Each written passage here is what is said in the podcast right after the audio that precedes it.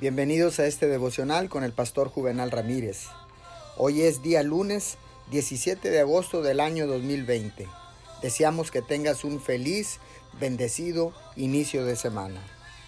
La palabra de Dios dice en el libro de Isaías capítulo 1 verso 15, Cuando levantan sus manos, yo aparto de ustedes mis ojos. Aunque multipliquen sus oraciones, no las escucharé, pues tienen las manos llenas de sangre.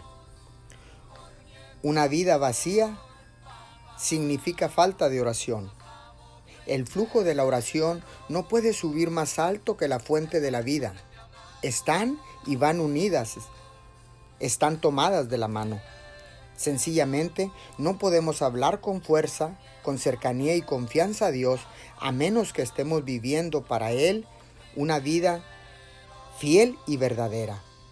Nuestro tiempo a solas con Dios no puede ser santificado si nuestras vidas no están familiarizadas con sus principios y propósitos.